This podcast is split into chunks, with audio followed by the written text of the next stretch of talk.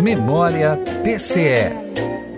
Em fevereiro de 2018, o Tribunal de Contas de Santa Catarina lançou o aplicativo DOTCE para celular, ampliando o acesso às edições do Diário Oficial Eletrônico da Corte.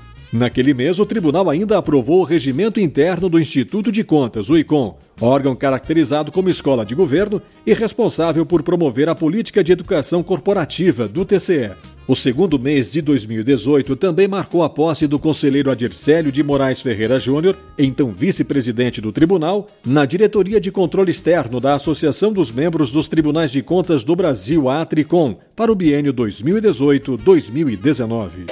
TCE 65 anos.